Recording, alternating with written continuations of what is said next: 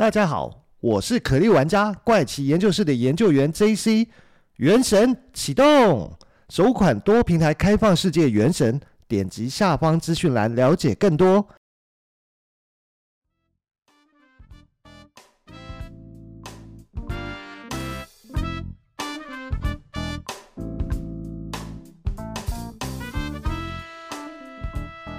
嗨，大家好，欢迎收听怪奇研究室，我是研究员 JC。那在本集的节目开始之前呢，还是要请各位听众来帮帮忙啊！就是如果你也喜欢收听怪奇研究室的节目啊，那你也正好是使用 iPhone 手机收听的话，那要请你动动手，帮忙在 Apple 的 Podcast 里面给怪奇研究室一个五星好评啊！如果能再加上留言的话就更好，能够有你的五星好评支持哦，就是给我做节目最大的鼓励哦！再请听众朋友们支持帮忙给一个五星好评哦！那大家这周过得怎么样呢？在上一集的故事里面哦，那时候跟大家分享了一个自称来自另外一个平行宇宙哦，因为参与了精神传输实验而来到我们这个宇宙中地球的一位神秘人啊。那讲到这里啊，让我想起一部很久以前我看过的美剧啊，这部美剧叫做《相对宇宙》，它其实是一个间谍的电视剧啊。里面的男主角呢是一位嗯，算中年大叔吗？还是年纪还要再更大一点？叫做霍华德啊。他呢，其实是在一个联合国机构中的一位基层员工啊。那他在某一天竟然发现，他上班的机构竟然有一个天大的秘密。也就是在这个机构中哦，竟然有一个可以穿越平行宇宙的通道啊！那这部剧在刚开始的时候，觉得其实好像蛮无聊的，因为一开始他演的就是呃，这位男主角他就是上班下班，每天忙着还要照顾因为车祸而瘫痪的太太啊。后来竟然发现，在这个地球上啊，在这个世界上，竟然还有另外一个自己哦，而且他过的生活跟他完全不一样，那还来寻找他的帮助啊。这部剧在刚开始的时候，其实看起来感觉没有那么有趣。男主角呢，也就是一个忙碌于上班下班的一个小职员，还要照顾因为车祸后瘫痪的太太啊。但是他意外发现啊，在这个世界上竟然还有另外一个自己，那过得跟他是完全不一样的生活，甚至还来找上他，找他来帮忙啊。那他也才揭开这个秘密，但是只有他自己知道了。就是原来有两个平行宇宙，有两个地球。那在这两个地球上面都有同样的那个人，只是说有可能在这个宇宙的地球上，这个人已经过世，可是，在我们生活的这个地球上面，他还是活着，类似这样。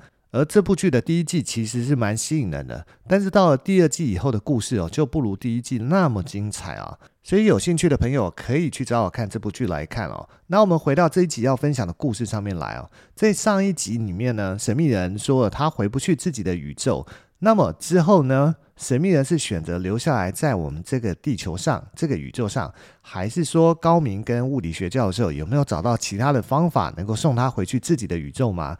但是要知道，我们现在的技术其实还没有达到神秘人所说他们那个宇宙的这个技术哦，发展的一个科技状态啊，这到底有没有可能呢？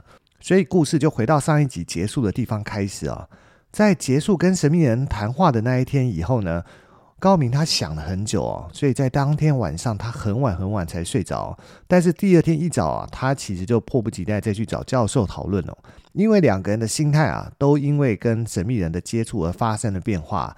在接触神秘人之前哦，高明只是觉得他可能就只是一个普通的精神病患者而已嘛。但是呢，在跟神秘人交谈以后，他发现这件事情远远不只是他想的那么简单呢。他面对要超出他现在所认知的可能存在哦，他就觉得自己好像掉入一个深渊了，而且不知道自己该怎么办是好，并且难以面对神秘人透露的种种讯息啊。至于教授呢，他觉得听完神秘人这么详细的解释后，心中的想法是更加笃定哦。只是跟高明一样，教授也不太能接受这种可能存在的事实哦。所以教授先打破沉默，问高明说：“你觉得这位神秘人他是不是有问题啊？”高明接着回答说：“他并不正常。”而高明这个时候十指交叉，仿佛进入了更深层次的一个思考啊。接着高明继续说啊。他所透露的所谓穿过底层的知识结构跟逻辑哦，是这么的清楚啊，而且理论上是不是完全有可能实现？只是其中的一些细节的部分哦，很有可能是属于军事科技的知识范畴啊，我们一般人平常根本接触不到，所以你跟我才会感觉得如此的惊讶。但是呢，在我知道相关的一个知识背景以后，我没有看出无论是他本人哦，还是他所透露的讯息哦，有哪里是不正常的。感觉上他就是太正常所以我才觉得他很不正常。如果说我跟神秘人进行了深度访谈呢，那可以感觉到他所透露的讯息是在胡说八道的话，或者扯一些谁都听不懂的理论的话，我倒还觉得当下我很容易就可以做出判断哦。这个时候教授就说啊，所以你的意思是说，神秘人真的是用精神传输穿越到我们这个宇宙的未来人吗？高明回答说：“神秘人他有说，他们的时间啊，只比我们快了一个月哦。不过这也算是未来人的一种啦，但不是我们一般想象的那种穿越可能几十年、几百年的一个未来人。不过神秘人说他是来自不同的宇宙啊，那个宇宙的地球不久之前已经出现了反重力装置啊，而且已经被大规模的普及使用哦。他这个说法的确让我感到很惊讶哦。”高明继续说。我见过许多逻辑性很完整的精神病患者哦，他们只是对于事情的感受哦错了位啊，而其中很多人都比你还有我更加理智哦。不过这个人哦，我实在是说不出来是哪里有问题啊。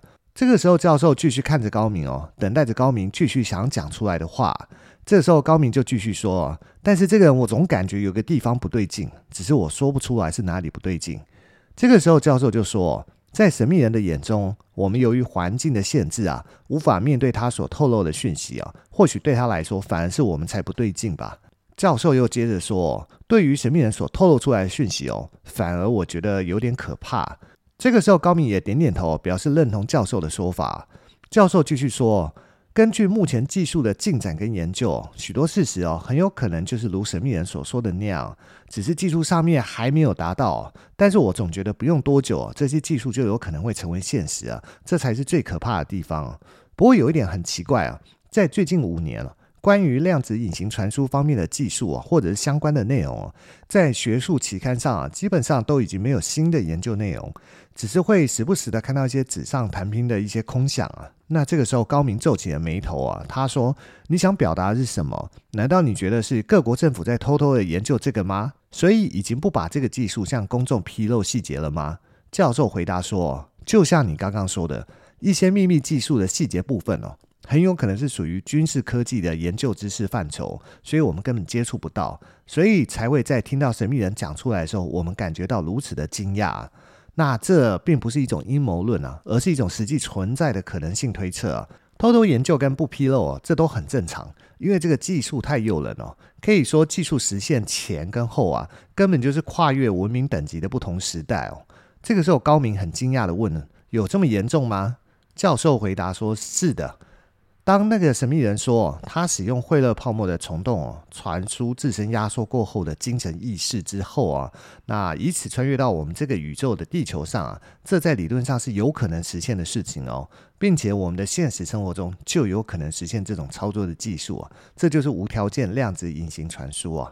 那什么叫做无条件量子隐形传输呢？简单讲就是凭空运送，什么传输的媒介都不需要，只要接收者的个人讯息就好。我就可以凭空变出一个苹果在你的手里啊，而你呢，就只能眼睁睁的看着你的手上跑出一颗苹果。不过这个不是变魔术哦，而是看得到手中的一些东西开始在自我的组成啊。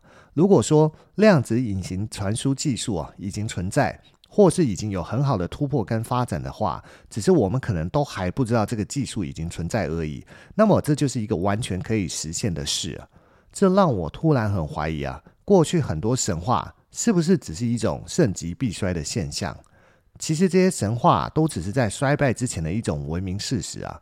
原本神话中的那些故事都是真的，只是后来变成了历史。当文明衰退后啊，人们就会将历史变成传说而已。教授继续说：“你不觉得我刚才说的这个技术就好像在听神话故事一样吗？”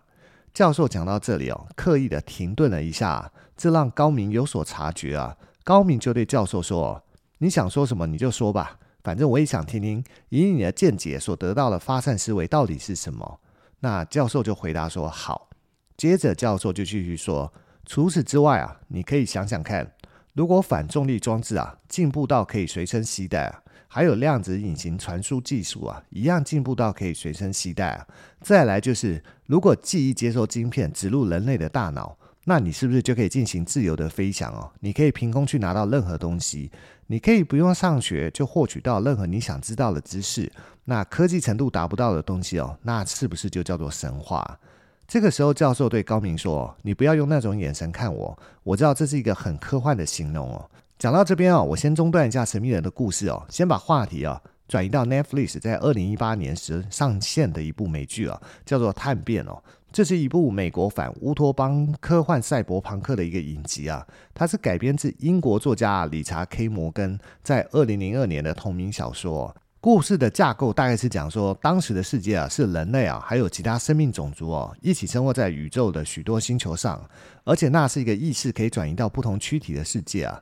那主角是一位前精英士兵，叫做伍科瓦奇啊。他本来的躯体已经死去哦，但是他的意识被上传压缩后保留下来啊，在故事当下的时间轴被某人传送出来到故事上的这个星球的某个复制人的躯体啊，那变成了一位私家侦探。然后被要求去侦查一件谋杀案了。在探变里面呢，讲的就是可以把人类所有的意识记忆提取后，并压缩成档案啊，再借由这种技术的硬体啊，将意识发送到宇宙中任何一个遥远的星球的接收器里面呢，它可以存入复制人的躯体，这样人类就能实现在一瞬间做到星际旅行哦。这虽然是一部科幻影集啊，但影集中啊描述关于传输人类意识的做法。其实就跟神秘人故事中哦，教授所讲的量子隐形传输技术很类似啊，而且在过往的科幻电影中，很多的桥段哦，在未来都逐步的慢慢实现了。举例讲，二零零二年由阿汤哥演出的关键报告电影中哦，戴上特制的手套，在玻璃荧幕上就可以用手操作啊、滑动啊，甚至放大的这些动作哦，在当时这部电影里面看似科幻的桥段哦。后来在二零零七年一月九号的 iPhone 一上市的时候呢，就实现了一个这样用手操作在玻璃上面操作的一个技术啊。当然还有很多其他科幻电影的画面，后来也陆续出现在我们的日常生活中啊。所以探变影集中的提取意识在上传，然后传输到遥远的某一个星球的另一端哦。先不讲伦理道德这件事情哦，也许在哪一天它就会发生哦。那关于意识提取哦。在二零二零年，Amazon 上有另外一部美剧哦，叫做《上传天地》哦，它也是跟提取意识有关哦。只是这部剧中是把人类的意识提取后上传到网络世界啊，那从而实现人类永生的目的哦。但需要有亲人每个月帮忙缴月费哦，不然一旦中断缴费哦，上传的意识在网络世界中就会被停止。就是进入一个冻结的状态啊。那这部剧呢，也是跟提取意识在压缩后上传转移的内容是有关的哦。一样，在我不谈论道德伦理的状况下，搞不好未来这个技术也是有可能实现哦。但提取意识这件事情会不会跟灵魂有关，这就不得而知哦。也许哪一天呢，可以针对这个议题再来跟大家讨论看看。不过，我们就先回到神秘人的故事来吧。刚刚前面岔题的时候，是讲到说，教授觉得量子隐形传输技术听起来很科幻啊。那这让高明对教授的这一番说法啊，显然感到有些不可思议哦。他示意让教授继续说下去啊，所以教授就继续说：“我是以一个物理教授的身份哦，来跟你讨论这些讯息的。我也不是有神论者，不过唯一的问题。”就是人类自己是不是能够控制住自己发明的这些技术，而不走到导致自我毁灭的那个地步呢？因为哦，宇宙诞生至今哦，已经有将近一百四十亿年的一个时间哦，在这个时间的长河里面哦，发展出我刚刚所说的这个科技一般的水准哦，也不过就只是一眨眼的时间而已。所以这些事情真的没有什么值得大惊小怪的，所有的科学技术都不是问题，唯一存在的问题是人类到底能不能控制住自己所发明的这一切，而避免自我的毁灭哦。就在这个时候，高明调侃了一下教授：“那如果说你哪一天有需要做精神方面的鉴定哦，我是可以帮忙的哦。”没想到教授竟然回答高明说：“我如果需要的时候，自然会找你哦。”这个时候，高明听到。愣了一下，而教授也察觉到高明的不对劲啊，所以教授就问说：“你想到了什么吗？”没想到在这个时候，高明突然大声的喊出来说：“我明白了，原来是这样。”于是呢，在隔天，高明匆匆忙忙的单独约了神秘人在一家茶餐厅里面见面哦。他见到神秘人后，马上就问他，他之前是不是已经有精神传输的一个经验吗？那答案正如他所预料的这样，这果然是神秘人的第一次精神传输实验哦。而在高明的询问下，高明最终得到心中疑问的答案哦。比如说，神秘人来的那个宇宙里面的地球哦，这种跨越时空进行的精神传输实验的技术啊，已经非常成熟哦。虽然政府对外宣称还处于理论阶段啊。但事实上啊，各国政府都已经在进行合作，只是相当的隐秘罢了。而在实验最初的阶段哦，那个时候神秘人还没有加入这个实验计划，大概是在两千年左右的时间呢。那时候在秘密进行一个叫做观察者的实验计划，一直到相关的技术等等啊，在各方面都稳定了之后啊，他们才开始进行大规模的招募参与实验的人员了。神秘人透露说，这当然不会在社会上公开招募的啊。但是参与的实验人员已经很多了。神秘人向高明透露，到现在这个项目的一个核心人员基本上都是最初的观察者啊，有军人啊，跟物理学家等等。不过里面军人的身份呢、更多一点。高明就问说：“那你现在的计划名称是不是叫做再次观察者呢？”神秘人很自然的回答说：“并不是哦，我的计划名称叫做旅行者。”神秘人这个时候喝了一口茶，再继续说。我在两个宇宙中的状态差距并不大。我在我自己的宇宙没有跟家人同住啊，这里也一样，所以我被送了过来。是因为以后我们两个未来啊的差别会越来越大，所以要有人先过来这里啊。而这一次呢，一共有二十多个人被传送过来啊。不过为了技术发展的安全起见了，我们彼此之间并不知道彼此的身份跟彼此是谁啊。就在这个时候，高明打断了神秘人。高明继续问哦，如果这项技术啊。你现在就已经进行回传的话，回传完成之后，你有关于另一个宇宙的经历啊，这种种相关方面的记忆就会消除了吗？或者说，我反过来问你，当初你的精神意识被传送过来后，那边的你难道就是一个没有任何意识状态的空壳了吗？我昨天仔细的思考过，我和教授都觉得哪里不对劲。现在我明白了，即便你的精神意识回传了。你对于你过来的那个宇宙的记忆哦，依然存留在你的脑海之中，对吗？你所谓的回传哦，可能已经将你那个宇宙的精神意识传输回去了哦，但是它所留下来关于另一个宇宙的记忆并没有被消除哦。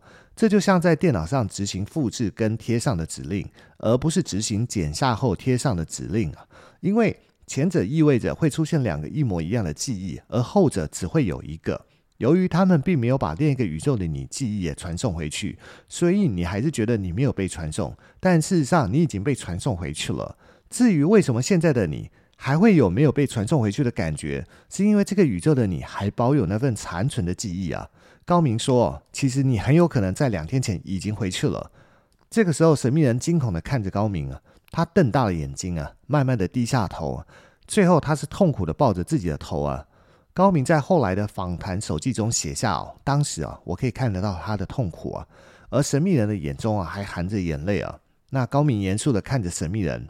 高明接着说：“对不起，我可能帮不了你，因为我并没有消除记忆的能力啊。”过了好一阵子，神秘人缓缓地抬起头，对着高明说：“谢谢你目前为止为我所做的一切啊，我也接受这一切了。”而高明想要尝试的安慰他，但没想到神秘人先开口说：“好了。”我知道你们宇宙的这个地球也有那个吧，就是旅行者探测器啊。